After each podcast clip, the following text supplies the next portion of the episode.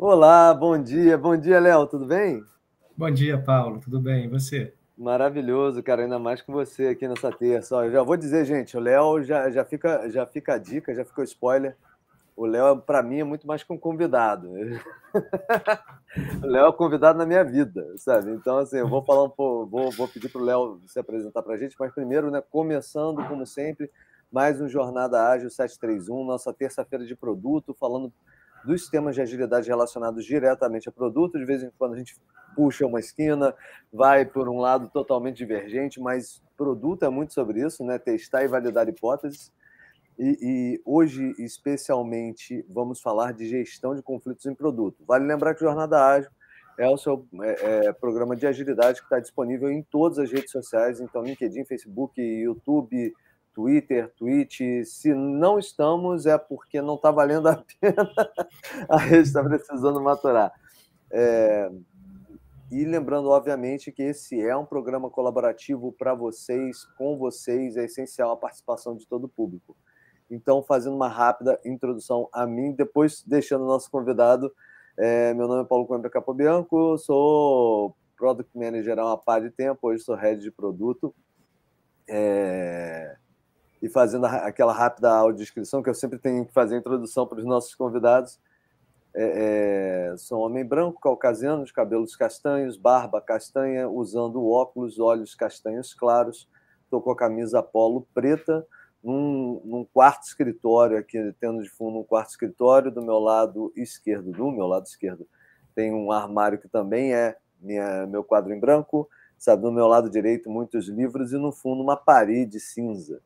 Léo, seja muito bem-vindo à Jornada Ágil 731. Muito obrigado por você estar por aqui. É o mínimo que eu espero de um grande amigo como você. obrigado, Paulo. Bom dia. Primeiro, eu vou me apresentar, tá? Eu sou Léo Lima.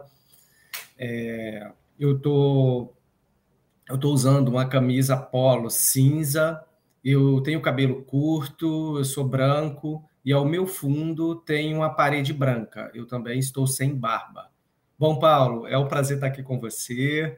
É, eu gosto muito dessas rodas de, de debate. Falando um pouquinho sobre mim, eu hoje eu estou como squad lead, mas eu já tenho aí uns 15 anos de, de TI, de carreira. Eu gosto muito de falar de liderança, gosto muito de falar sobre agilidade e sobre o tema que a gente vai falar hoje, tá? Gestão de conflitos, que não é só um ambiente corporativo que a gente lida no dia a dia, né?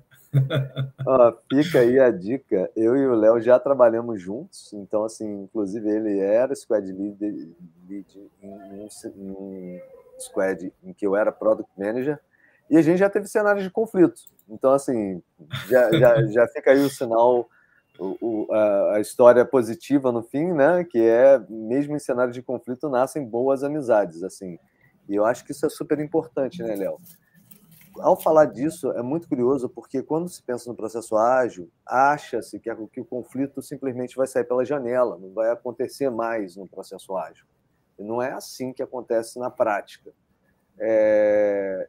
Acontecem muitos conflitos por vários motivos. A ideia é que a gente percorra um pouquinho deles aqui não vai dar para falar no assunto em totalidade. Mas, Léo, me diz um pouco mais sobre conflitos. Eles sempre vão existir? E como é que a gente pode lidar um pouco de, de forma eficaz com isso? Sim, sim. Vamos lá, Paulo. Até complementando o que você comentou, né, Paulo? A gente vai falar aqui de gestão de conflito, que geralmente é, pensa que é uma dor de cabeça, mas eu gosto de também pensar que o conflito nem sempre ele é algo negativo. Se a gente for ver, as ideias inovadoras, as ideias disruptivas, geralmente são consequências ali de pontos de vista conflituosos. Algo ali que está incomodando, e quando você tem alguém né, que faz uma mediação legal disso, trata de uma forma ali positiva esse conflito, ele consegue, a gente consegue transformar ele é, em algo positivo. É, falando aí um pouquinho de gestão de conflitos, né? É, uma introdução aí, é, o conflito, ele existe no nosso dia a dia, né? Ele existe não só no ambiente corporativo, mas é, em casa, na rua, e a gente precisa lidar com ele. Sim. E é preciso entender bem esse conflito também, ah, porque ele sempre é motivado por algo, né? Ele tem um interesse ali, seja pessoal, seja organizacional. E desde o meu início eu busquei entender melhor e busquei tratar ali dentro da minha trajetória, né? É, esses conflitos e entender que ele é o primeiro passo ali para a gente resolver, às vezes, uma pendência e criar ali um laço de confiança, um laço é, é, de desenvolvimento também, seja pessoal, seja profissional ou organizacional. Cara, ma maravilhoso, porque assim, desde que eu tive o privilégio de conhecer, eu sempre vi claramente que você era uma pessoa de pessoas, acima de tudo. Eu várias vezes sou uma pessoa de processos, várias vezes sou uma pessoa de projetos, sabe? Mas a verdade é que esses dois pezinhos, eles ainda são constituídos de pessoas. E, e maravilhoso o que você trouxe, que assim, se não está passando por conflito, não está passando por transformação, né? Eu gosto muito de metáforas para me apoiar e, e, e, por exemplo, ir à academia, malhar, fazer exercício, é, tornar, é gerar conflitos para com seus próprios músculos, né? Então, assim, mas é saber lidar com esses conflitos, é levar várias vezes um músculo à exaustão, é criar uma abertura para um atrito positivo, sabe? Para um, um, para uma agressão, às vezes até positiva, que abre espaço para um crescimento. E, e você sim. trouxe isso muito bem, cara. Sim, sim. E legal, dois temas que a gente debatendo aqui, a gente já imagina, é, já dá para conversar, né, Paulo? Que é transformação digital. Provavelmente, assim, ele nasce ali de um conflito, e quando a gente fala de agilidade também, quando surgiu lá no início o Manifesto Ágil, era uma necessidade de, de negócio, de respostas rápidas, e com certeza foi problema de um conflito que existia e, um grupo reuniu ali e falou assim: vamos tentar resolver esse conflito. Provavelmente surgiu ali o manifesto ágil para respostas rápidas, entregas rápidas e geração de valor, né? E, e, eu acho legal que, que assim, uh, eu sempre brinco aqui com a audiência que a gente tem a nossa pauta, mas a gente sai dela quando a gente quer e quando a gente é vocado, Ainda mais nós dois, né, Paulo? Nossa senhora, isso aí não vai chegar nem a metade da pauta aqui. Mas eu falo assim, toda vez que vocês virem uma parte 2, programa parte 2, é que assim, o papo estava tão bom que, que, a gente quebrou a pauta em duas partes e foi fazer a parte 2. Não, não se surpreenda se isso acontecer com o Léo, assim, porque ele vai tentar me manter na linha. Mas é, é muito engraçado que você trouxe, porque é, a natureza dos conflitos ela parte de algum, algumas, é, é, é, é, alguns gatilhos né, naturais que o próprio agilismo traz.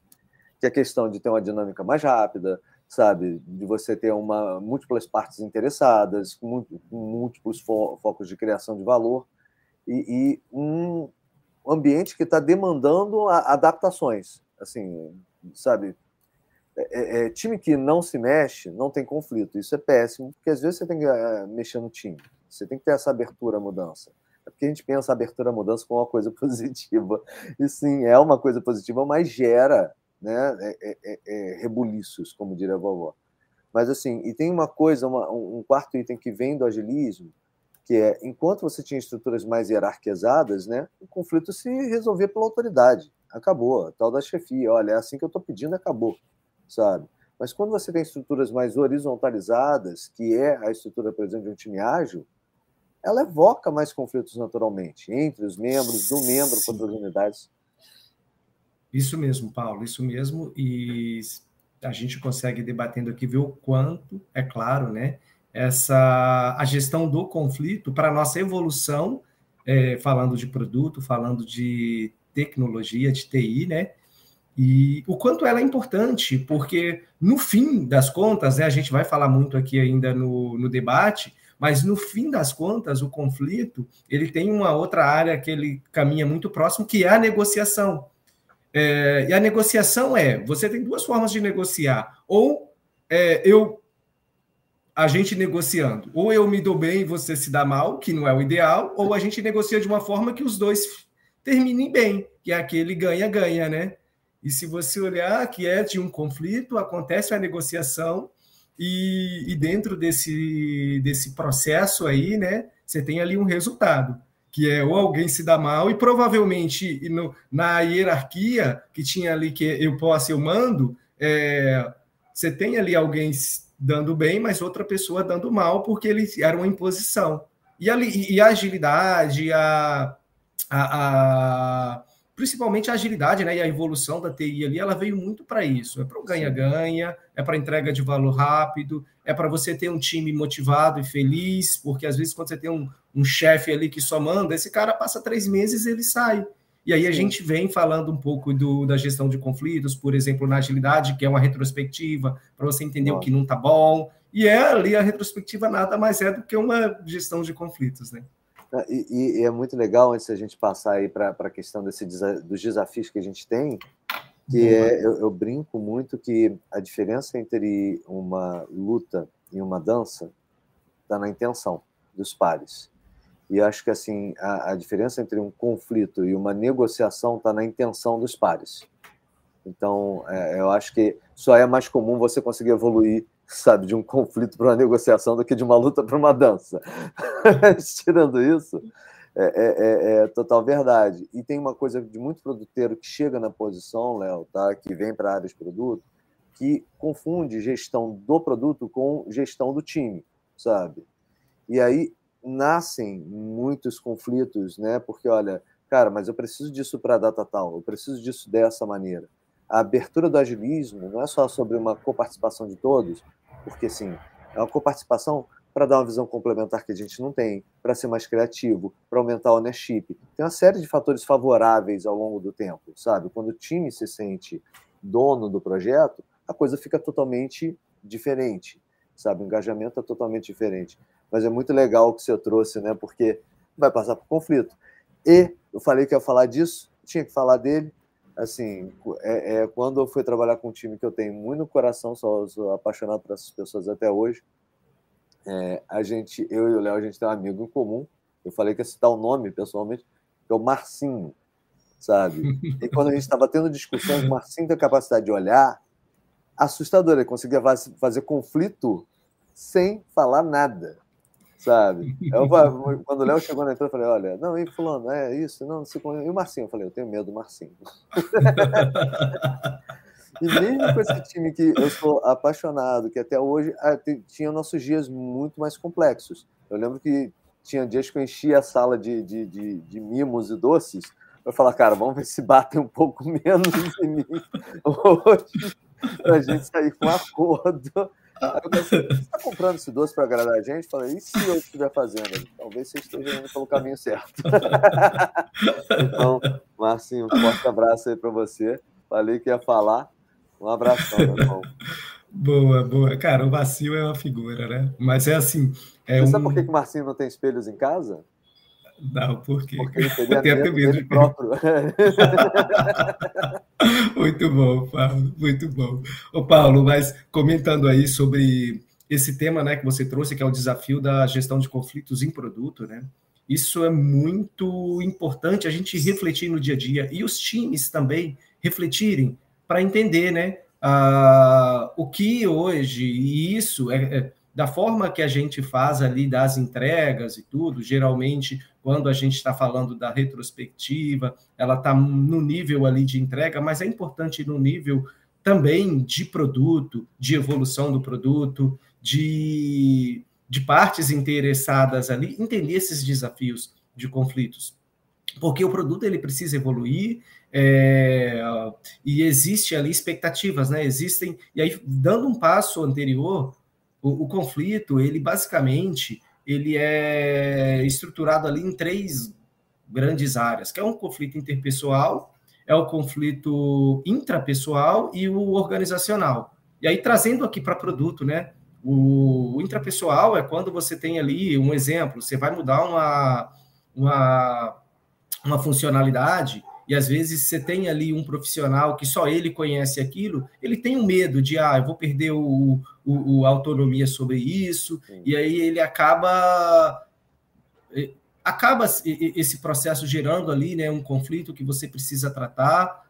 Às vezes você tem organizacional, que é a, a o cliente, a expectativa do cliente final uhum. tem ali uma necessidade, assim, o cliente final tem uma necessidade, mas às vezes a empresa ela vê ali um outro direcionamento que pensando no nível organizacional ele faz mais sentido e aí o, o, o quem está ali à frente do produto precisa lidar com isso, né? Uhum. E, e, entre outros casos que a gente vai comentar.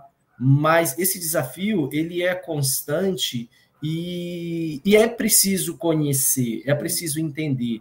É, um ponto importante que você comentou, até trazendo o caso do Marcinho, né? É que no conflito também, outro ponto que é importante, e falando do, de pessoas, é, é você mapear o perfil da pessoa.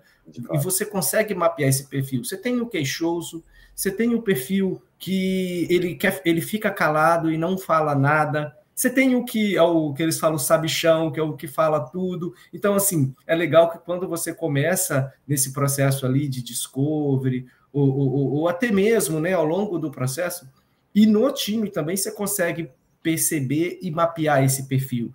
Existem outros perfis aqui. Você tem o negativista que fala que isso não vai dar certo, mas a gente tem um objetivo e tem ali uma entrega de valor que precisa seguir.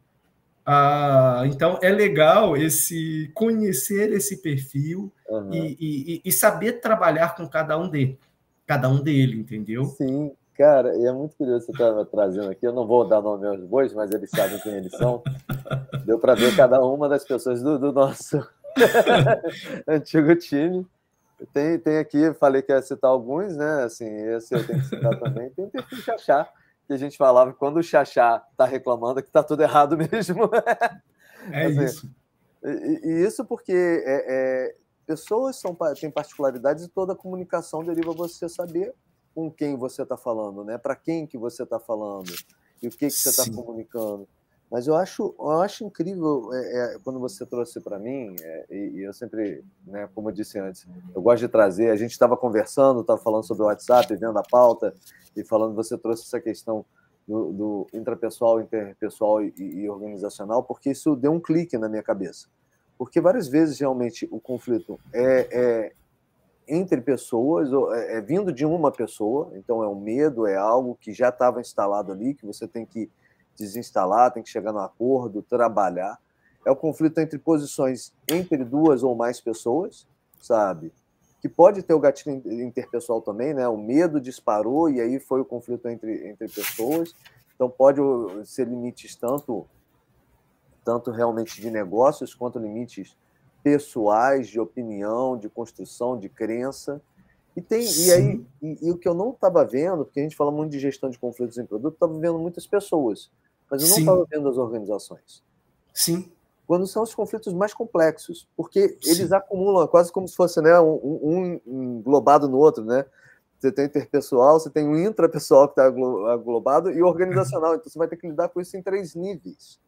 Sim.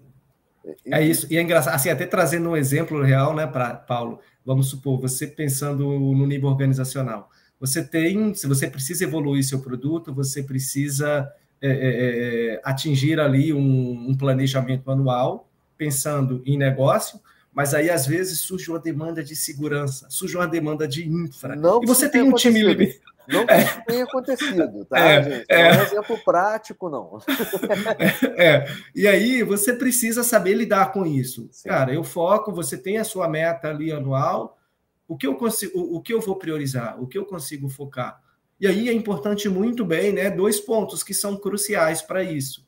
É negociação e comunicação. Geralmente, em grande parte dos casos, esse conflito. É, e aí a gente vai falar um pouquinho depois também das fases e das etapas do conflito, né? Porque esse conflito ele, é, vou deixar mais para frente para não fech para fechar o raciocínio, mas é, a comunicação e a negociação ela é muito importante e ela acontecer no tempo certo porque o conflito ele começa ali numa fase de você imagina, cara, isso vai dar problema. Mas se você deixar isso passar com o tempo, isso torna latente e às vezes ele vira uma bola de neve. Acumula. Então é importante desde o início você estar tá ativo, você perceber isso e já começar a tratar esse caso, para não deixar para a última hora, entendeu? Senão, um, um exemplo, você tem uma entrega e essa entrega é para daqui dois meses e você acabou tendo outros problemas ali no meio e você não comunicou. Assim, isso vai gerar um problema lá na frente, entendeu? O Léo, é, é, é, isso é verdade. Eu não, também não tinha pensado por esse lado, né? O, o, o, o acúmulo emocional, né? E emocional e também de, de, situações não resolvidas, né? De assuntos que você vai postergando para o futuro por conta de um conflito não resolvido. E, e, outra, outra coisa que você trouxe muito boa aqui é essa questão, né? Não adianta só ter a fala, né? não adianta ter só a, a, a comunicação sem a proposta de valor, que é a negociação. Uma, uma, negociação é uma proposta de valor, né? Sim. É um trade-off, é uma troca, sabe? Também não adianta ter a proposta de valor bem redondinho sem a fala que encapsula, né? Que embrulha aquele presente para a pessoa receber. Então é, é, é, muito bom porque às vezes a gente fica tem um cara que vai só na lábia, né? Eu tenho um cara que vai, ó, é isso que eu acredito e acabou e não, não sabe como clicar na outra pessoa. Então acho que, que os dois se complementam. Aproveitando, Léo, o Glauber deu bom dia para gente, a Ana Raquel deu, deu Romariz deu bom dia para gente e o Glauber fez uma pergunta muito boa. Você me ajuda aqui, vou te convidar a responder, mas a gente faz em conjunto, tá? Quais são os conflitos mais triviais em gestão de produtos que ocorrem nas empresas que vocês já trabalharam? E, e é muito engraçado que eu estou olhando a parte do, do conflitos organizacionais, a gente vai falar os tipos depois, mas dá para você ler os quatro bullets ali e a resposta é. da pergunta do Glauber, né? Tipo, é, é, eu vou começar aqui. Recurso limitado, e quando a gente fala recurso, são vários aspectos de recurso, são pessoas, é tempo, é onde você vai entregar proposta de valor, é, processos, mas o Léo ontem trouxe genialmente duas abordagens aqui, que é que várias vezes a gente fala em produto, que é a definição de pronto para ser desenvolvido. Então, você vai para a reunião de planning com uma ideia na cabeça, sem nada, sem tentar arredondar a bola. E, cara, o time vai te receber de uma forma muito. É, é, pode receber de uma forma muito resistente, porque eles querem a coisa mais definida, com valor, de proposta de valor bem definido.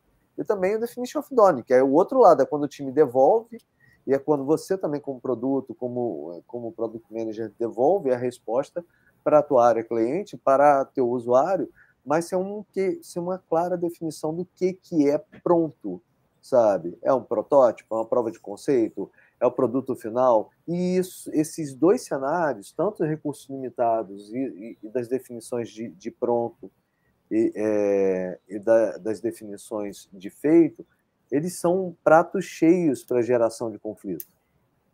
É mas isso, aí tem mais os dois pontos aí, ó. E o Edilon também mandou um bom dia aí para gente. Ó, Edilon, amigo também de longa data, viu? Ah, maravilha. Bom te ver aqui, Edilon. Glauber, bom dia, bom dia, Ana. É, é, isso que o, que o Paulo comentou, Glauber. Ao meu ver, o mais trivial, né? E eu gosto muito de falar disso também, tá? Às vezes a gente fala do complexo, cara, mas 80% das vezes, se a gente fizer o simples, a gente já garante ali né, a entrega de valor, já garante já ali a expectativa. E eu gostei da pergunta ali do trivial, e para mim, ah, e a gente conversou ontem sobre isso né, na preparação, que é essa definição. É, é engraçado que o Paulo e eu, né, ele trabalhou na parte do discovery ali, e, e eu trabalhei na parte de delivery, da entrega. Então, isso era um ponto que a gente conversava bem e tinha esse essa resistência ali na hora de uma plane, de o time entender o que é para fazer e ao longo desse processo, né, o time construir e no final devolver para o Paulo ali o que ele esperava. Se não tem uma comunicação clara, se não tem uma expectativa clara, é fato que a entrega final é aquele desenho lá, né, que eles esperavam lá um balanço e no final dá um, uma outra coisa que não é um balanço de, de madeira lá, é, é, que era uma, uma entrega simples. É, eu vejo que um conflito trivial é esse, e, e também aí até para trazer um exemplo diferente, né? É, pensando em produto, é, um conflito que eu vejo no dia a dia também é a expectativa das partes interessadas. Um exemplo, eu trabalho no e-commerce, mas o e-commerce você tem uma área que é de vendas, marketing, que tem uma expectativa, você tem uma área que é de seller, que tem, pensando na expectativa do seller é outra, e, e, e partes interessadas, né? gestões, ali, lideranças é, diferentes para cada área dessa. E quando você quer trazer uma, uma feature nova, é, essas partes interessadas, elas tem dificuldade de entender ali qual que é o objetivo da entrega, qual que é a entrega de valor. Então, é um conflito também que uma, um profissional de produto ali tem dificuldade de sintetizar e agradar todo mundo, né? É, é, eu acho que essas relações é, é, é, potencialmente conflituosas podem virar potencialmente complementares e vice-versa, dependendo da definição de expectativas e aberturas que você tem. Isso vale também para um PM para um, e para e para sua relação com o próprio time. Quando, quando entrei, eu vim do, processo waterfall, quando entrei nos times ágeis, eu vinha muito com é isso que a gente vai desenvolver, sabe? E, e, muito com a bola fechada. É isso aqui, ó. A gente não vai mexer mais. E, e o, o, a proposta de agilismo ela é diferente. Olha, eu venho com essa proposta de solução, mas eu quero que a gente olhe para ela e reprocesse, e olhe de um outro ângulo, sabe? E eu tenho esse compromisso de pegar também esse novo acordo, porque quando o time cocria, ele está vendo ângulos que eu não estava enxergando, sabe? E que a gente tem que discutir sobre qual é o impacto, então, tá vendo como é que naturalmente ele pede uma negociação? O tempo todo a gente está fazendo comunicação, negociação, comunicação, negociação. E quando a gente erra, não, não necessariamente erra, quando o assunto é mais sensível, evoca o conflito, né? muda a intenção, sai da dança para a luta. A gente tem que voltar de novo. Cara, qual é o nosso objetivo? O que, que a gente está tentando alcançar? Isso a gente também falou, né, Léo? É, é, e, e, e por mais que eu acho que não seja seja assustador pelo volume, pelo tamanho, mas eu acho que também é trivial. Cara, a disputa entre setores e áreas numa empresa geram conflitos. Disputa Sim. entre silos geram bastante conflitos, inclusive entre pessoas entre silos. Não necessariamente você tem que levar os exércitos inteiros, são só pessoas defendendo cada um dos seus, dos seus interesses. Sim. E, e, diferentes pensamentos, né? Mesmo a entrada de uma nova liderança, sabe, com quem conhece o negócio, entrada de um novo fornecedor, interações com o usuário geram conflito. Então, sim, sim. É, é, é, é, as coisas grandes, gigantes, elas mas às vezes você tem isso numa escala pequenininha. Você tem que lidar dia a dia. Léo, acho que a gente cobriu, cobriu bem. Vamos, vamos falar aqui do tipos de conflito que existem, porque a gente está falando do, da, da, trivialidade. Né? Acho que já complementando o Glauber, olha só, a Ana acabou a de, Ana... de, pegar a gente. É. segurar aí. Posso, o... posso, posso tentar. Posso começar aqui você complementa, Paulo. Como Toda minimizar sua. o conflito né, no entendimento do definition of done. Ô, Ana, a, ao meu ver, o importante é, primeiro, começar ali com o simples. É, a definição é, de entrega ali, né? Ela é importante. Você hum, começar com os com as necessidades básicas. E para mim, uma, um fator que é bem importante é você ter a, ali os critérios de aceites claros. Se no momento ali da plane, né, que é quando quando está passando para o time o que é esperado, se você tem o seu critério de aceite claro ali, ah, eu preciso que isso seja atendido, é, essa condição seja atendida, essa condição seja atendida.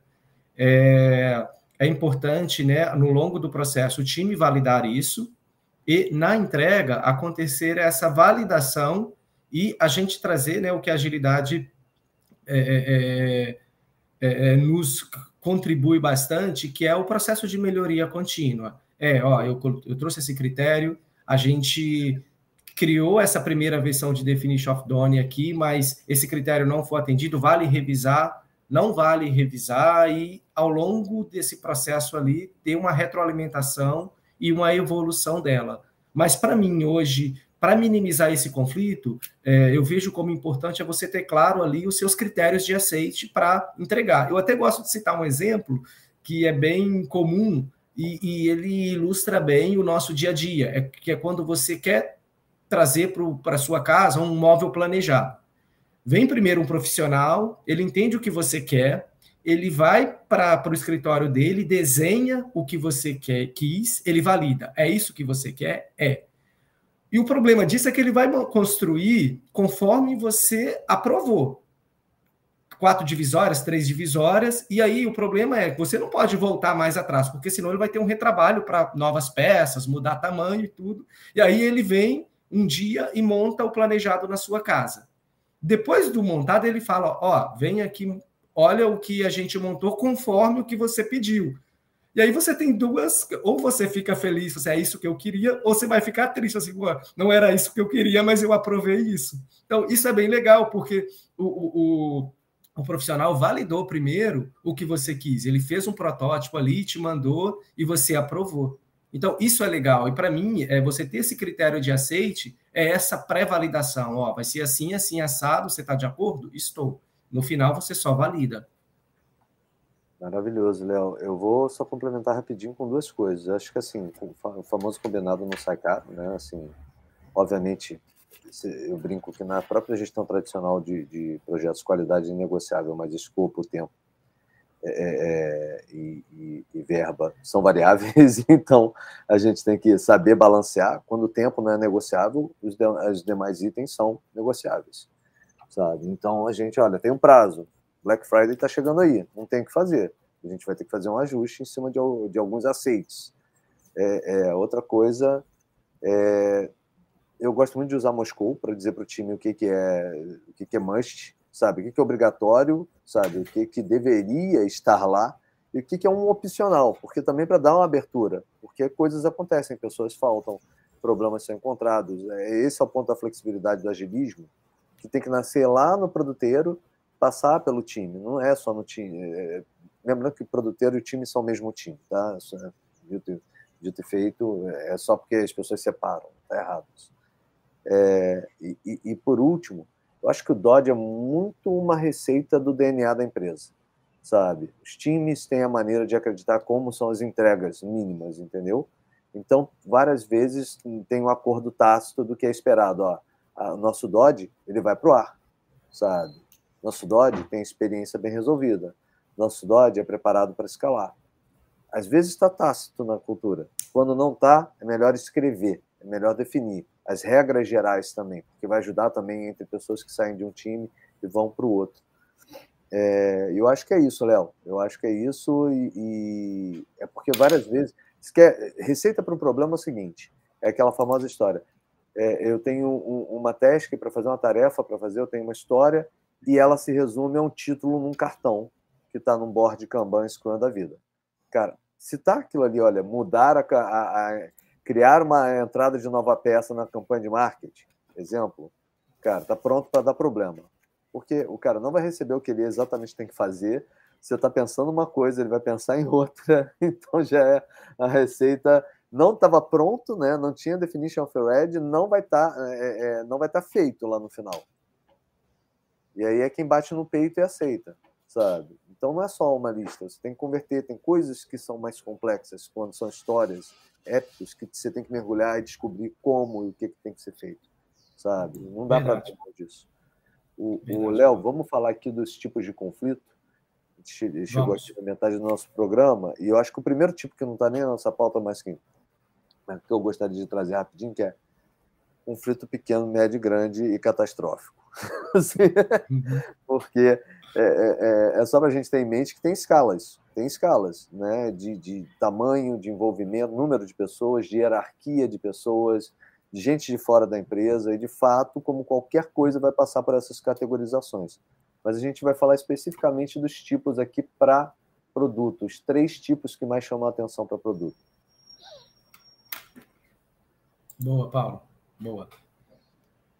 Quer, quer começar puxando aí claro, eu complemento aqui? Eu, vou falar do melhor, assim, eu tenho um, eu fiz um curso muito bom com o Diego Eis e ele fala uma coisa, que o papel principal da pessoa de produto deveria ser priorização. Tanto que eu passei a, a, a pensar a palavra organização com priorização.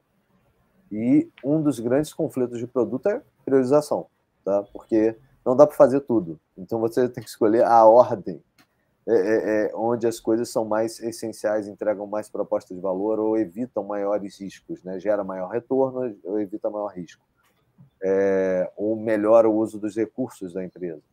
Então, é, causas comuns é algo que foi pedido na frente de, de, de outra necessidade, por exemplo, como suporte, como uma plataforma para poder viabilizar aquilo, sabe? Uma demanda que parece que vai fazer um grande efeito, mas não resolve mas acaba passando na frente de uma resolução de um problema crítico. E aí, olha, não, mas a gente tem que fazer tal coisa antes disso. Não, mas a gente tem que levar essa proposta de valor para o usuário. Não vai ter proposta de valor se o sistema cair. nesse meio do caminho. É, e principalmente essas mudanças, como o Léo disse, né, do móvel planejado, os impactos no desenvolvimento. Você tem que voltar ao desenvolvimento. Isso é, é muito frustrante, perder o desenvolvimento de código. Isso tem muito a ver com priorização. Quando eu digo melhor exemplo de priorização, Léo, que eu fico imaginando a dor de cabeça que deve ter sido para alguém em termos éticos, morais, culturais, uhum. foi no avião você falar que você tem que botar sua máscara de oxigênio antes da criança.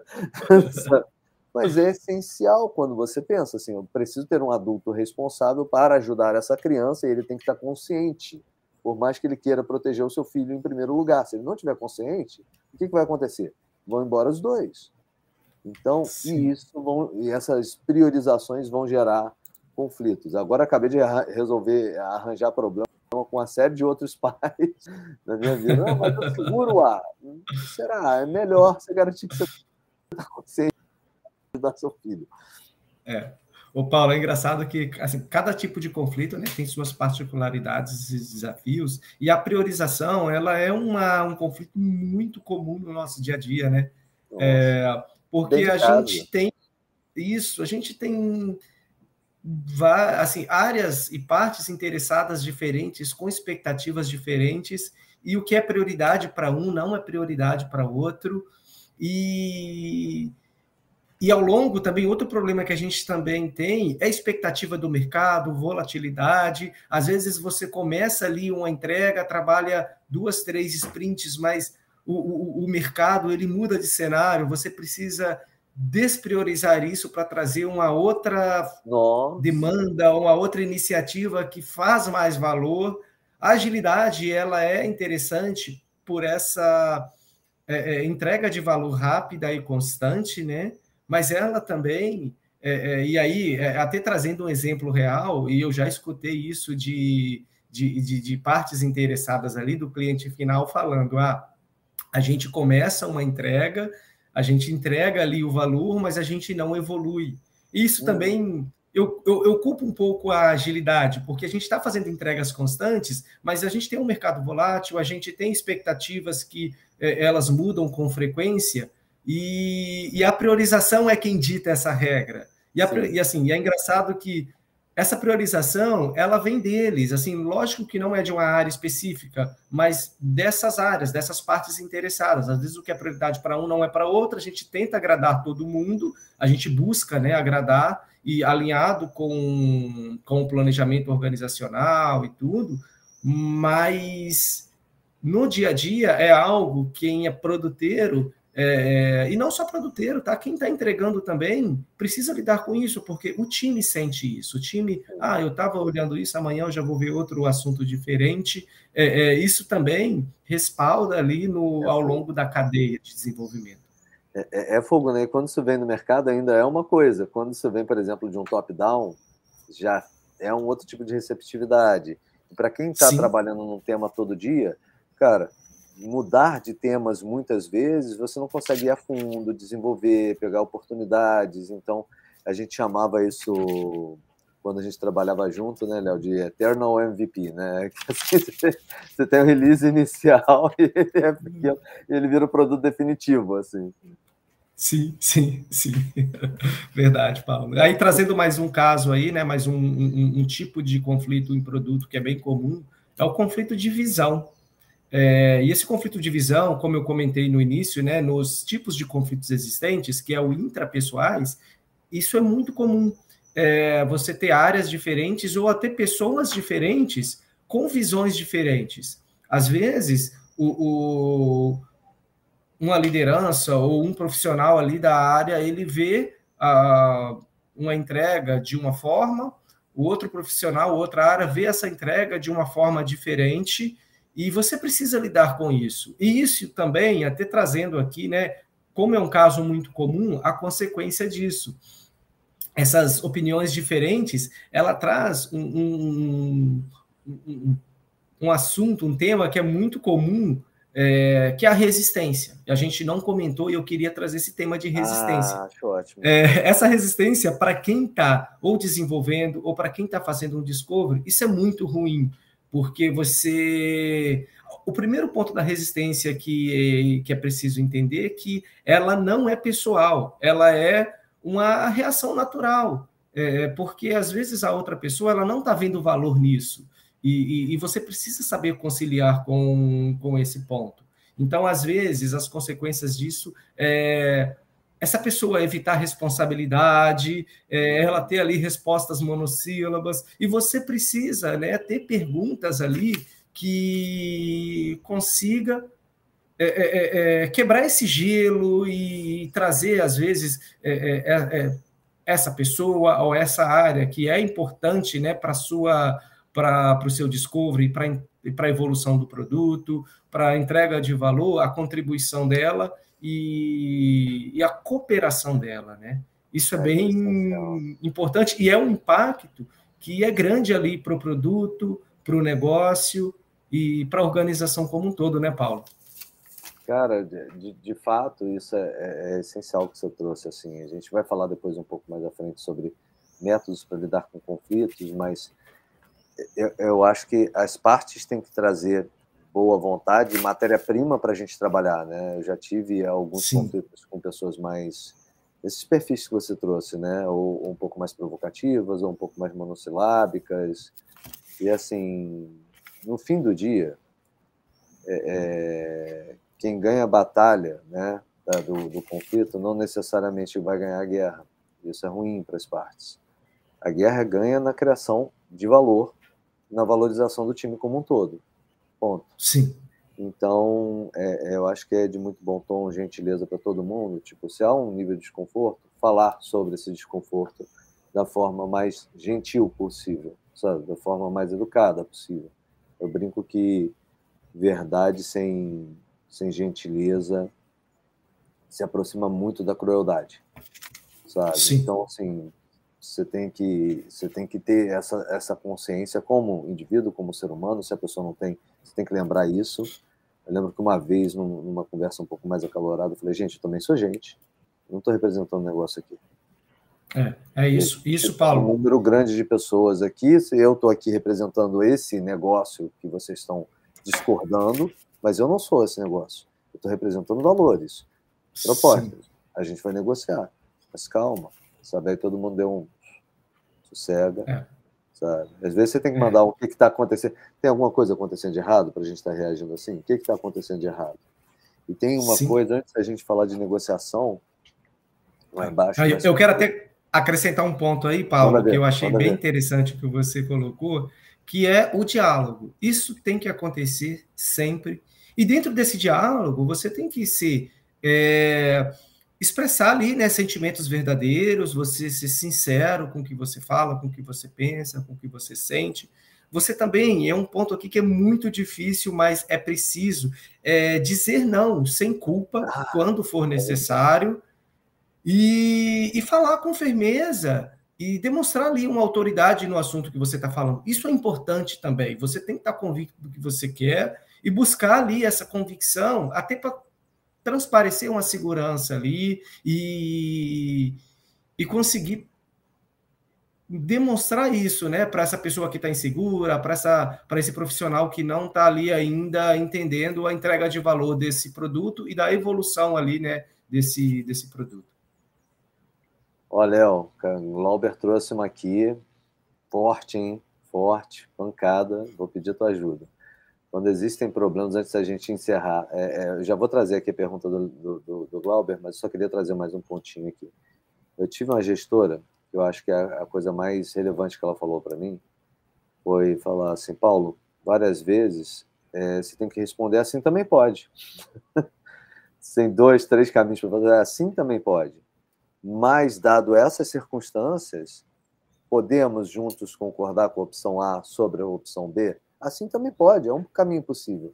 Mas, dada a circunstância 1, 2 e 3, o A parece o caminho de menor risco ou de maior retorno. Sabe? A gente pode também ir pelo A, que o A também pode, faz sentido para você. E aí, a não ser que você tenha algum limitador que eu não estou enxergando. É sempre importante sair um pouco do campo, não abandonar tá? o campo da, da emoção, mas estar tá orientado ao campo da razão.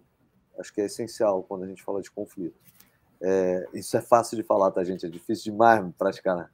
É, quando existem problemas no código-fonte do produto, por exemplo, é, é, issues de dependência, falta de documentação, eu só estou falando no dia a dia, e falta estrutural da padronização do código. Como um de desenvolvedor deveria abordar esse tema? Léo, eu sei que você Posso? tem a sua resposta de cabeça, tá. eu tenho uma de produto, mas você tem uma tá. de squad leader. Tá bom, vamos lá, vamos lá. E essa aí eu vou responder até já mencionando aí o Edilon, que está presente, que para mim foi um dos melhores desenvolvedores que eu já trabalhei. É, a gente, isso aí há 10 anos atrás, né, Edilon? É, e trabalhamos por muito tempo, e o Edilon sempre tinha essa preocupação muito forte a respeito desses pontos, tá? Então, a hora que eu li a pergunta, eu lembrei do, do Edilon.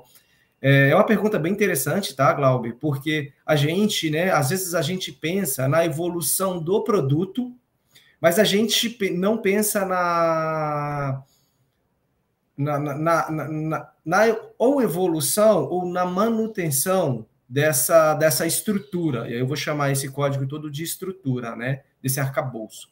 Então, isso ao longo, quando você está evoluindo, esses problemas eles surgem e com alta frequência. Eu gosto de citar dois pontos aqui para contribuir é, na melhoria e na solução ali desse problemas de código-fonte. O primeiro é deve acontecer dentro lá, e aí assim, da, no definition of done, deveria ter um critério de aceite de que a gente chama de quality gates. É, testes automatizados para garantir ali uma entrega, uma cobertura de teste, é, refatoração de código, se, se necessário, é, documentação, tá? E isso, uh, e eu já trabalhei já em empresas que o próprio o, o, o, próprio PO ali do time, ele cobrava ali uma documentação mínima, que, por exemplo, falando de API, ah, eu quero essa API ali é, descrever, documentada para descrever a entrada, a saída, o objetivo dela. É, então, o Definition of Done, ele ajuda para as novas entregas atenderem ali os critérios de qualidade, e aí falando de qualidade de software. E outro ponto que eu coloquei também é dentro da, do nosso processo de entrega contínua, né, acontecer ali um mapeamento de débitos técnicos. E aí eu lembro que o Edilon fazia isso muito bem. É de a gente, quando está entregando algo, nesse processo de melhoria contínua, a gente, ah, trabalhei numa funcionalidade. O que tiver ali numa. Aí, quando você faz uma agenda de retro, de, de review, você, na entrega, acontecer ali, ah, o que, que a gente pode melhorar aqui? O que, que tem de débito técnico que pode melhorar? A gente retroalimentar o nosso backlog com demandas de débitos técnicos para serem evoluídos e saber também conciliar. E aí eu vou puxar um pouquinho aqui da priorização. Na hora da priorização, a gente sabe, ah, eu tenho que trazer uma nova funcionalidade, implementar o Pix, por exemplo mas aqui eu preciso evoluir o meu checkout. Então, saber ter essa essa equalização ali, né, de evolução, mas também de manutenção. Aí pode complementar, Paulo, fica à vontade. Cara, não, tô achando o que você está falando muito certo e, e assim cobra-se naturalmente de um produteiro, tá? De uma pessoa de produto, que ela tenha, né, por ela nascer numa interseção entre tecnologia, design por ela atuar, não nascer, mas atuar numa, entre negócio, tecnologia e design, é, conhecimentos em pelo menos uma né, ou demais áreas. Mas eu acho também que cabe, a, a quando a gente tem uma oportunidade é, é, em tecnologia de um desenvolvedor, de ver um débito técnico, também ter um pouquinho de pé em produto. O que, que eu estou propondo aqui? Você consegue converter a, o possível dano ou a possível melhoria ao longo de tempo em retorno para a empresa eu brinco que o produto está sempre preocupado com três R's, tá? É retorno para o negócio, risco para o negócio e recursos do negócio. Quando a gente está falando de, de, de issues com dependência, quando a gente está falando de documentação para longo prazo, estrutura padronizada, a gente está falando de ganho de performance, está falando de recursos. Quando a gente está falando de dependência, a gente está falando de riscos. Por que, que a gente não calcula o ganho daquilo ao longo do tempo junto com o produteiro, não estou pedindo mais estima. Ah, mas é um número certo. Não, mas é uma estimativa. Assim, eu e o Léo já tivemos, inclusive, a gente já teve o prazer de ver o preço de um risco, né, Léo? O quanto custou para um time. É, o retorno é metade de um ano. então, assim, é, é, importante a gente ter essa mente de que a gente está sempre vendendo para os pares, sabe? E para a liderança, sabe? Então, tipo, ok, qual é o benefício da gente consertar isso ao longo do prazo? Se a gente não consertar, o que vai acontecer? Se a gente não documentar, o que vai acontecer, sabe? Na ausência de algum profissional, qual é o nível de dificuldade de entender aquele código novamente? Quanto tempo isso levaria de desenvolvimento parado? Então, é importante a gente. Lembra, a emoção ainda está aqui, mas a razão tem que acompanhar. A razão tem que dar o norte. Porque são números conversando com números. E humanos, driveados por emoção, discutindo esses números. Então a gente precisa ter um pouco mais de clareza. É igual aquela história né, do, do Eterno MVP. Pô, a gente vai, vai explorar essa proposta de valor? Às vezes a gente fez, checou e viu que a proposta de valor não mexeu a régua do negócio. Se a gente escalar, não vai fazer muita diferença. E aí a gente fica tendenciado a evoluir 0,01% ou tentar uma nova prática que pode dar 1, 2, 3, 20% de ganho, sabe? Então é importante, às vezes, a gente levar para esse campo das hipóteses, aceitar que hipóteses nem tudo é verdade, tá? Verdade, brinco que verdade tem três, né? Assim, a sua do outro e a verdade que é montada pela interseção das duas, né? O pessoal diz isso. Então, a gente entender também que ninguém ali é exatamente dono da verdade, mas são escolhas, são priorizações, são, são riscos que a gente abraça para retornos potenciais. Então, vamos tentar projetar isso. Ah, mas é um número tão pequenininho, Paulo. Projeta no tempo, projeta para um ano, projeta para dois anos, projeta aumentando o risco é, é, percentualmente a cada mês. E aí você vai ter um número que vai ser o argumento de vendas, entendeu? O que não dá é porque sim, porque eu estava conversando isso há um tempo atrás. Pessoas maduras não falam porque sim, nem porque não. Pessoas maduras falam sim, porque, não, porque. Entendeu? E a gente tem que trazer os porquês. Então, assim, sim, não, não, não, não. Não, minha filha respondia quando eu estava aprendendo a falar, sabe? Então a gente tem que ter isso em mente também. Fez sentido, Léo?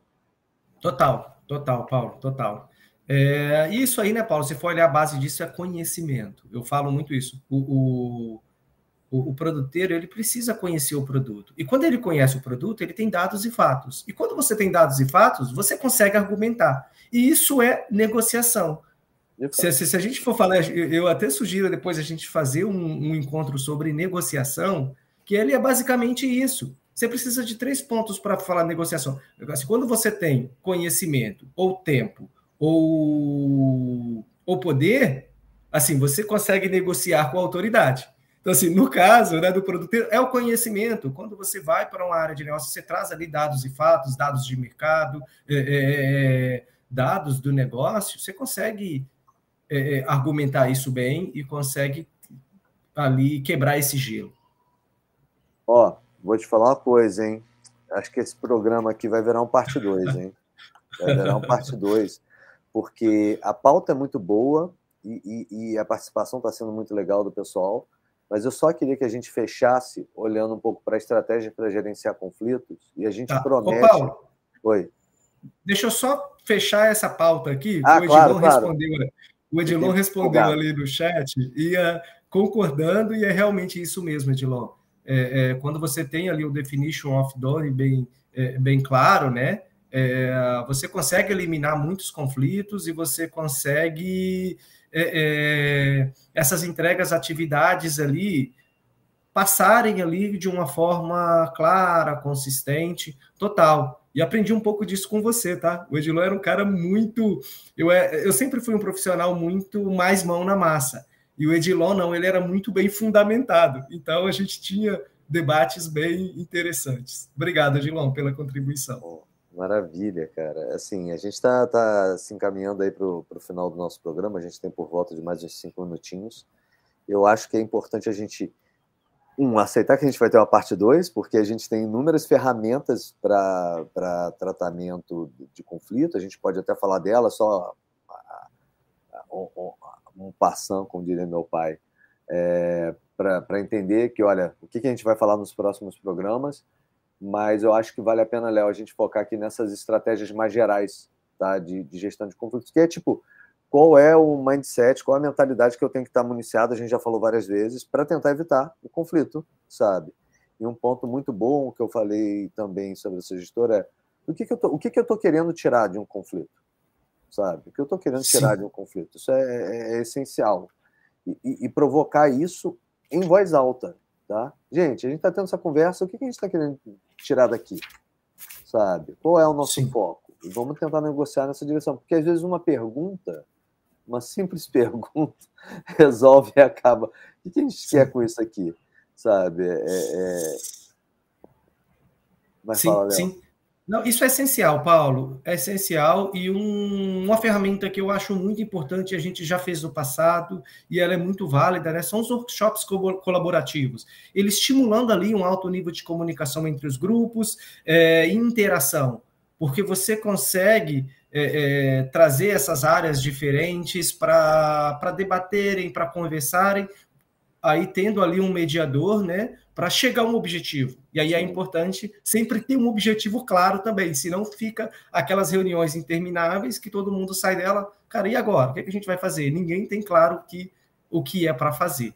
Eu acho é, essencial, e... é, é, você trouxe isso, e a gente fala muito, e eu estava conversando esse final de semana sobre isso, é também saber, quando você trouxer para esses, esses momentos de troca, quem é cada bichinho sentado na mesa, né? Assim, Sim. que andar da empresa esse cara está sentado, não porque ele é mais importante, mas porque o nível de visão dele está mais é, é, é, é, na atmosfera do que às vezes o nosso. Ele está olhando para números mais abstratos do que a gente está olhando para a prática de código. Então, saber que o que ele enxerga de valor é diferente do que o que a gente enxerga e alinhar esses discursos. Senão, lembra o que a gente falou? alinha com o discurso de produto. Fala o quanto que a gente está tendo de retorno, de risco que a gente está tendo nessas atividades senão não vai falar a mesma língua, né, Léo? Sim, sim, é isso, viu, Paulo? Isso é fundamental. É, é, e, e, trazendo aí para a gente encerrar, porque, cara, programa bom é aquele que passa voando. Te falei, te falei. Você falou, não, mas não, vai passar voando, vai passar voando. E, e para fechar aqui, né, para a gente não deixar sem ferramental, mas eu acho que, Léo, é ótimo a gente ter uma, uma parte 2, um outro encontro, para falar com calma também dos métodos, né? Mas assim, para falar com calma do, dos vários workshops é, colaborativos, são vários. Assim, eu, eu brinco que, que, retrospectiva eu já conheci umas 30 na vida e é uma ferramenta de gestão de conflito maravilhosa, sabe? Para falar com calma de feedback contínuo, de matriz de priorização, sabe? De matriz de responsabilização, por exemplo, eu sou um fanzaço da Race. A Race resolveu um problema muito grande para mim algumas vezes. Então, e talvez trazer aqui um pouco dos cases depois, né, Léo? Airbnb, falar do Spotify, falar do Netflix. Sim. Porque a gente olha para essas, grandes empresas e acha que não tem conflito. Eu posso te garantir que é o que mais tem. Sim, é... sim. Essas lições aprendidas são muito importantes para a gente já para a gente evoluir, né, Paulo? o tempo todo, meu amigo. Mas acho que um ponto para a gente falar aqui, tem, tem um ponto que eu queria trazer sobre é, os benefícios da, da, dessas estratégias. O Léo trouxe aqui para falar de, de matriz de priorização, mas acho que isso vale para todos. Tá? Todo tipo de estratégia que a gente vai lidar nos próximos programas, e acho que aí a gente vai para a negociação, Léo, e aí já leva esses caras para negociação, sabe? Boa. É, negociação em produto. É três abordagens muito claras, né? clareza na comunicação, alinhamento de expectativas. O Léo é o rei do alinhamento de expectativas e facilitação na tomada de decisão e decidir e definir o que é tomada de decisão. Entrar falando assim, queremos definir isso. Qualquer outra coisa vai estar saindo daqui e a gente vai levar para um segundo momento. Me fala um pouco Sim. desses três aí, Léo, da, da clareza de comunicação, expectativas, alinhamento de expectativas e tomada de decisão. Sim, sim, claro, Paulo. É, esses pontos são muito importantes porque hoje em dia, né, e uma grande reclamação que a gente tem são reuniões intermináveis. Então, quando você entra no agenda e você deixa claro qual é o seu objetivo, o que, que você espera atingir, é, isso já contribui muito para para que a reunião ela tenha ali um objetivo claro, que ela atinja ali o que é esperado e ela tenha uma comunicação fluida. É, você evita divergências de, de assuntos ou a pessoa fugir ali do assunto principal. Então, esses pontos, assim, a gente está com horário reduzido aqui, mas eles são fundamentais para você atingir o que você espera. Outros dois pontos que eu acho bem importantes, só acrescentando aqui, é é considerar o interesse do outro, isso é importante você parar, você escutar, é você ter uma escuta ativa. A gente não falou muito aqui, mas isso é importante, a gente pode comentar nessa parte 2. E também um ponto que é bem importante é você cumprir prazos, né? Isso é bem importante para você também é, é, é, ter ali uma, uma, uma segurança e uma autonomia para saber negociar com isso, porque você transmite essa confiança quando você está cumprindo esses prazos. E mesmo não precisa ser um prazo de entrega, mas prazo de uma definição, prazo de uma resposta de um e-mail, é, é, é prazo de, de, de, um retorno, isso é bem importante. Perfeito, Léo, cara, maravilhoso. É, é, vou aproveitar que você trouxe esse encerramento perfeito para agradecer a tua presença aqui te convidar para essa parte 2, para a gente falar de negociação, tá? É, e queria ouvir tuas palavras finais novamente, né? Agradecer todo, tudo que você compartilhou com a gente, toda a abertura que você trouxe e desejar que você participe mais vezes conosco. Obrigado, Paulo. Foi um prazer estar aqui com vocês. É bem interessante falar sobre gestão de conflitos é um tema que eu gosto muito, como eu falei, não é só no trabalho, é no dia a dia, é, com, é em casa, com a esposa, com família. É, isso é importante e ele existe para a nossa evolução. Então, isso é bem importante. É, obrigado todos aí que participaram com as perguntas. Eu vi ali que a Liliane e que o Glauber estão trazendo perguntas. Eu até sugiro. Ah, vamos tentar responder elas rapidinho. É, vamos fazer. Eu quero já também fazer um compromisso de eu vou sintetizar essa nossa conversa e vou colocar no meu LinkedIn ou um artigo ou um post falando de gestão de conflitos para ajudar ali mais no dia a dia e para a gente concretizar melhor esse, esse tema, combinado? Então, encerramento com resposta, Léo. É, é, vamos lá, excelentes pontos, com certeza volto para a parte 2, estamos juntos. É, Liliane falou, ó, já vi usarem DOD em cada etapa, né, definition of done da demanda, passava e vi que diminuiu bastante os conflitos, sim, é o famoso combinado não sai caro. Né? É, pergunta boba, onde o DOD fica documentado geralmente? Hum, depende, quando é global, você pode ter na documentação geral na empresa, quando tem muita particularidade, eu costumo botar no, no card. Tá? Então, foi, inclusive, a gente fazia isso com o Léo e usava isso como checklist de aprovação. É por isso que eu ah. comecei a botar Moscou, Should, Could, porque eu via que tinha coisas que eram obrigatórias, mas outras que ultrapassavam um pouco o, o, o, o limite da história. Então, ficava uma negociação e virava, derivava aquilo para outras atividades posteriores. Mas algum ponto você queira trazer aí, Léo? Não, não, só contribuindo mais, né? Como o Paulo comentou, quando ele é mais global, até mesmo numa ferramenta igual a que a gente tem o Confluence, a gente deixa ele ali no Confluence aberto para todos, com conhecimento de todos, inclusive para quando chega um novo colaborador.